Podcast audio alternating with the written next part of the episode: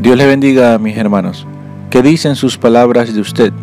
¿Qué quiere usted que digan sus palabras sobre usted? Considere la mente y el corazón que Dios quiere y trabaja para que tengamos y desarrollemos dentro de nosotros. Por medio de su Espíritu, Dios quiere cuidar y crecer en nosotros los frutos del amor, gozo, paz, paciencia, bondad, fe, mansedumbre y templanza.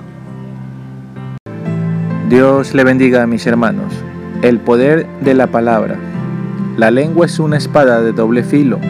Con ella podemos bendecir o maldecir, edificar o derribar, animar o abatir, transmitir vida o muerte, aceptar o rechazar, perdonar o condenar. En Mateo capítulo 12 versículo 36 al 37 dice, mas yo os digo que de toda palabra ociosa que hablen los hombres, de ella darán cuenta en el día del juicio. Por tus palabras serás justificado y por tus palabras serás condenado.